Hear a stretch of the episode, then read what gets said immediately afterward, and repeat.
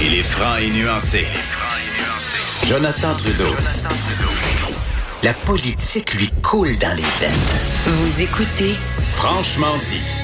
On va se faire une coupe de nouvelles, cher Maude. Tu me parlais tantôt de euh, Gatineau, Extension Rebellion, Extinction Rébellion, Oui, euh, qui, ont- qui mènent un coup d'éclat là-bas, là, qui ont décidé de- d'enfonchiniser le vendredi des gens de Gatineau? Euh, du centre-ville d'Ottawa, finalement. Ah, Euh, ah oui, ok. C'est euh, au parc de la Confédération euh, qu'ils ont commencé ça. Puis là, ben, euh, ils sont euh, pas trop loin au pont Laurier qui enjambe le canal Rideau et ils le bloquent. Euh, faut savoir par contre que le passage des piétons, des cyclistes et des usagers de fauteuils roulants est autorisé sur la structure, mais euh, pas de char. Fait que c'est bloqué. Voilà, ça. Ils ont une coupe de liens, eux autres. Ils ont plusieurs liens. Euh, ils n'ont pas comme 4, 5, 6 liens. J'ima- J'imagine que tu peux prendre un autre pont. Là. Oui, oui, oui. Ça, ça, ça doit se faire là, au-dessus du canal Rideau. Mais tu sais, c'est quand même pas tant le fun. Puis tu sais, Extinction Rébellion, c'est un de leurs moyens de prédiction de bloquer des ponts. On a juste à penser au pont Jacques-Cartier. D'ailleurs, eux vont revenir euh, en cours jeudi prochain hein, au Palais de justice de Montréal pour, euh, pour avoir leur euh, pour faire face à quelle accusation là, savoir Ah à quelle accusation ils vont face en fait. Puis tu sais, ils bloquent des ponts un petit peu partout dans le monde. Donc ben c'est à Ottawa que ça se passe aujourd'hui.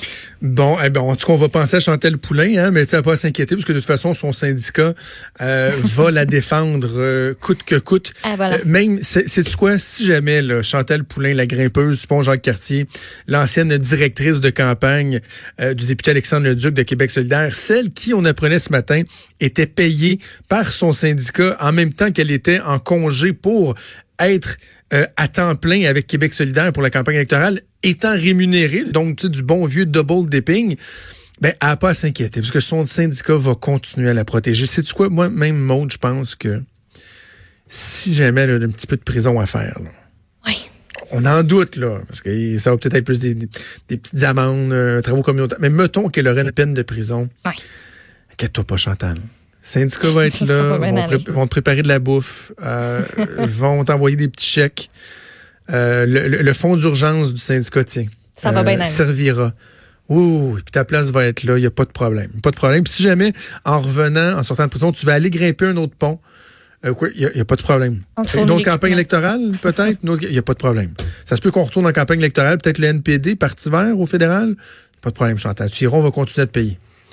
Va nous faire plaisir que euh, l'argent des cotisations serve pour ton militantisme et ton activisme.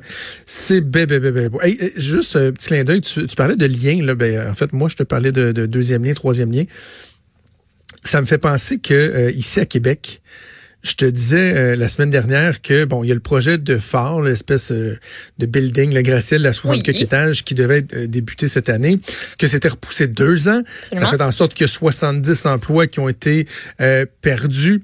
Et, euh, et là, on se pose de plus en plus de questions ici à savoir, finalement, premièrement, est-ce que le projet du phare de, de, de phare va voir le jour éventuellement? Ou tu sais, Ouais. finalement, ça va pas juste... Un mirage.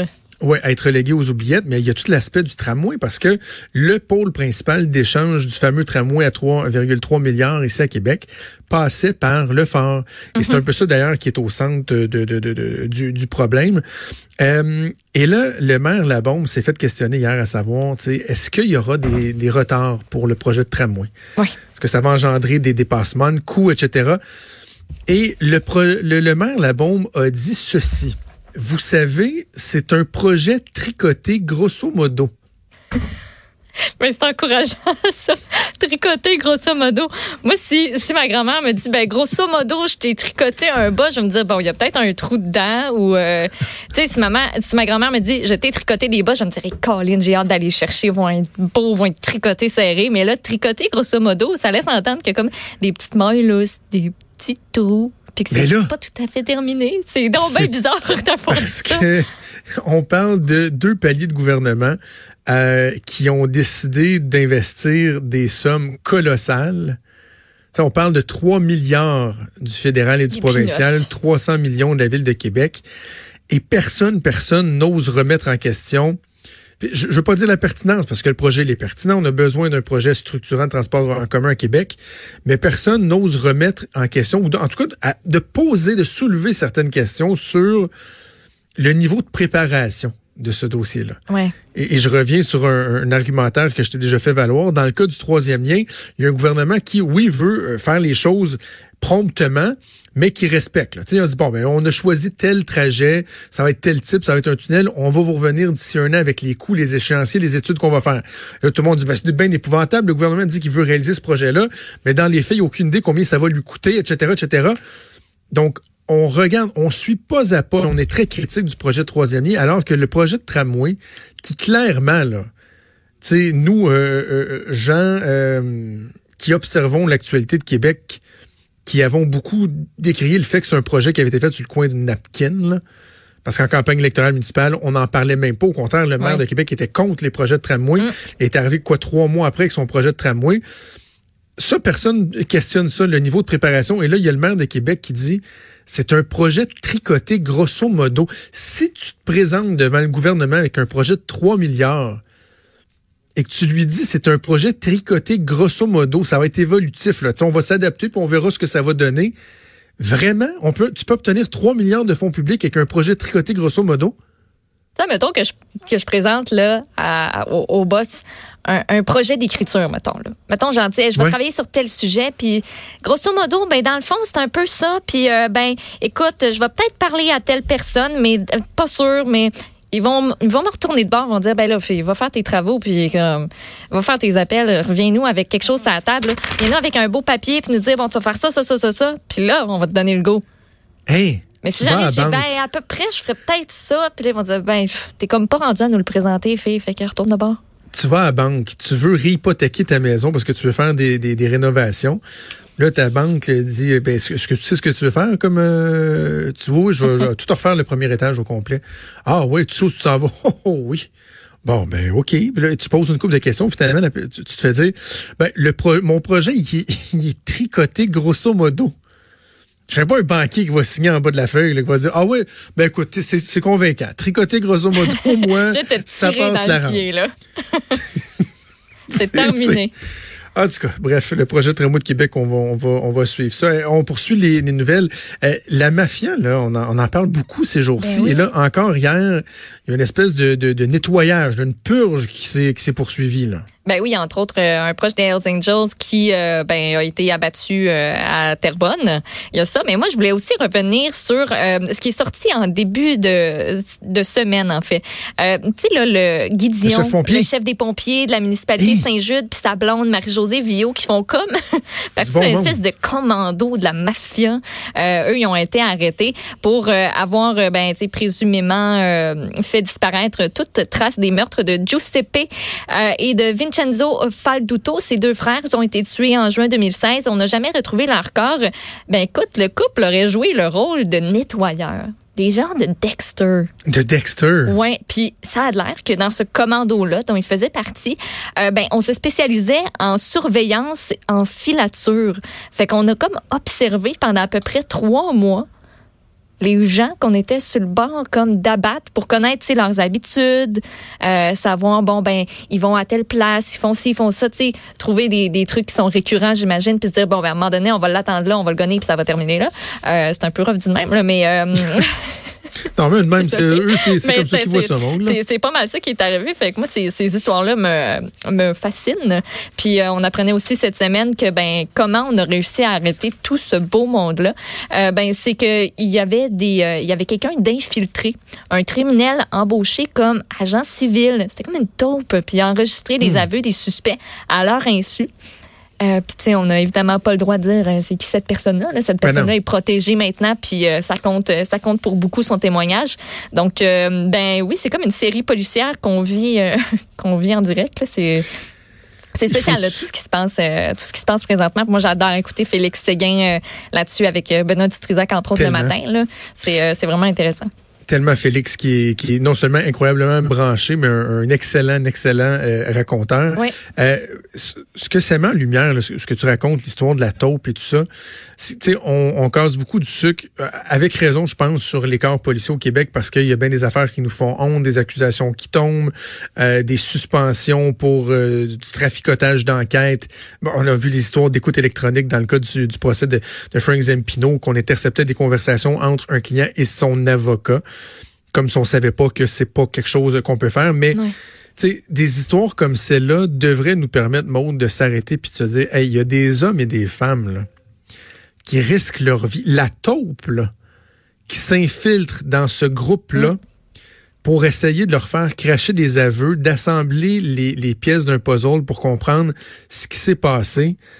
Tu joues gros. As-tu idée d'à quel point c'est risqué comme job? Ouais. C'est ce qu'on voit dans les films, ça existe pour vrai de vrai, là. Il y a des Ben gens oui. qui font ça pour infiltrer des groupes, puis, euh, puis tu sais, ça vire pas toujours bien, là. Mais non. C'est, rare. C'est, ben, j'ose pas dire que c'est rarement le cas que ça vire bien, mais euh, tu sais, les chances que, que ça tourne mal sont, sont très grandes, mettons. Tu tiens fait serré. T'es trop jeune pour avoir écouté Omerta, hein, toi? Oui. Omerta, là, c'était tellement bon. Là. Euh, Luc Picard qui, justement, faisait un rôle de, de, de policier qui s'infiltrait dans, dans, dans le crime organisé avec, euh, entre autres, Michel Côté, euh, Sophie Lorrain, euh, Michel Dumont. Ouais. C'est une série qui était probablement, moi, je trouve à ce jour encore dans les meilleures séries qui se sont faites au Québec. Et cette tension-là, là, on la sentait vraiment bien. Cette tension-là de, de, de l'agent qui est infiltré. Il y, a, il y a Johnny Depp aussi qui avait fait un film... Oh, le titre m'échappe, où, où lui, à un moment donné, il venait vraiment absorber, puis il en, il en venait à être davantage son personnage de criminel Ouais. infiltré, à s'attacher aux gens avec qui il était, euh, la famille en parallèle avec ça. Bref, euh, c'est absolument, absolument fa- fascinant. Puis je pense que euh, au-delà du fait que, bon, faut, faut parler, rapporter des nouvelles des gens qui commettent des gestes répréhensibles, on peut en profiter aussi pour rendre hommage aux policiers qui font un travail exceptionnel. Absolument. Euh, la femme qui a été séquestrée, euh, Ah, toute une histoire, quelle hein? histoire terrible. Moi, euh, raconte-nous ça un peu. C'est genre d'histoire que tu peux pas faire autrement que de penser à l'après, à comment une personne après ça peut reprendre le cours no- normal d'une Oui, vie. vivre et survivre. Euh, on parle de Jacques Lefebvre, 28 ans. Lui a été, euh, c'est un jeune homme de l'Estrie qui aurait violenté, séquestré, privé de nourriture une femme pendant des semaines. Il l'attachait avec des tie wraps. Il y aurait, il lui aurait le rasé entre autres aussi les cheveux. Donc lui la gardait comme captive sous son emprise euh, dans un dans un appartement. Donc lui a été accusé euh, jeudi, donc hier au palais de justice de Sherbrooke de voie de fait, d'avoir infligé des lésions corporelles, séquestration, menace de mort envers une femme de 36 ans. Euh, il y a aussi une autre euh, accusation là, de menace de mort qui euh, qui pèse contre lui, l'identité de la deuxième victime qui est euh, aussi protégée par une ordonnance de non-publication, tout comme euh, la première. C'est euh, la femme qui a informé elle-même les autorités. Elle a appelé la police vers 5h30 mercredi matin après avoir réussi à s'échapper de l'endroit où elle était séquestrée pendant euh, des semaines. Elle a même dit aux, euh, policiers qu'elle aurait tenté d'empoisonner Jacques Lefebvre pour se sauver à un moment donné. Puis euh, elle aurait été, écoute, c'est terrible, battue, privée de nourriture, comme j'ai dit tantôt, attachée. Euh, lui aurait rasé les cheveux, entre autres, pour la faire euh, mal, euh, mal paraître, pour pas qu'elle devienne Ah. attirante pour... Mais est-ce, est-ce qu'on, est-ce qu'on parle d'une ancienne conjointe? C'est, Écoute, c'est- c'est- je- est-ce qu'on connaît le lien initial entre les deux? Ben, ce serait un lien amoureux à la base. Ouais. Puis, euh, tu sais, j'ai pas plus de, de détails de ce côté-là. Puis, tu sais, le gars, là, Au cours des neuf dernières années, a cumulé plus de 23 dossiers de cours dans les régions de Beauharnois, Montérégie, Joliette, Lanaudière, Sherbrooke. A déjà plaidé coupable à des accusations de harcèlement, agression armée sur un agent de la paix, vol, voie de fait, possession de substances. Puis, euh, il y a une couple d'affaires aussi, euh, plusieurs défauts de se conformer. Donc, on a demandé une évaluation psychiatrique pour euh, statuer de si oui ou non il est apte à subir un procès. Il devrait être euh, de retour en cours jeudi prochain, le 24 octobre. OK, en terminant peut-être juste en, nous parlant de, de, procès, il y a les délibérations du jury qui se poursuivent dans le cas euh, du procès d'Hugo Fredette. Neuf hommes, trois femmes qui euh, ont demandé hier, euh, donc c'est depuis hier que, que c'est commencé, puis sache que ça va se poursuivre d'ailleurs en fin de semaine, puis jusqu'à temps qu'on arrive à un verdict unanime. Ils ont demandé à la juge de réentendre quatre témoignages, puis aussi le contenu d'un appel téléphonique qui a été passé entre Fredette puis ses parents. On parle entre autres euh, d'écouter les témoignages de la voisine, Christine Gouin, qui affirme avoir vu Hugo Fredette tirer sa conjointe dans la maison alors qu'elle était je cite, molle comme une poupée de chiffon. Euh, Elle, ce qui l'a ce alerté, c'est un horrible cri. Puis après ça, ben, elle a regardé par la fenêtre, vu ce qui, euh, ce qui, se, ce passait. On a aussi le témoignage qu'on veut réentendre de l'enfant de 9 ans qui, malheureusement, a assisté à ce drame-là. Euh, puis on a, comme je l'ai dit là aussi, euh, c'est ça, l'appel qui a été passé entre Hugo Fredette puis ses parents et finalement un témoin clé, euh, le thérapeute du couple, qui lui les avait Oui. reçus la journée d'avant. Donc, avant que tout ce drame-là se passe, euh, lui avait reçu Véronique Barbe et Hugo Fredette dans son bureau. Donc, on veut euh, réentendre tout ça pour euh, réussir à arriver, comme je l'ai dit, là, à, un- à une décision unanime, rendre un verdict. OK, on verra si ça va évoluer euh, au cours euh, de la fin de semaine. Maude, merci. On va faire une petite pause, 3-4 secondes, puis on change les idées avec Vincent. Yes.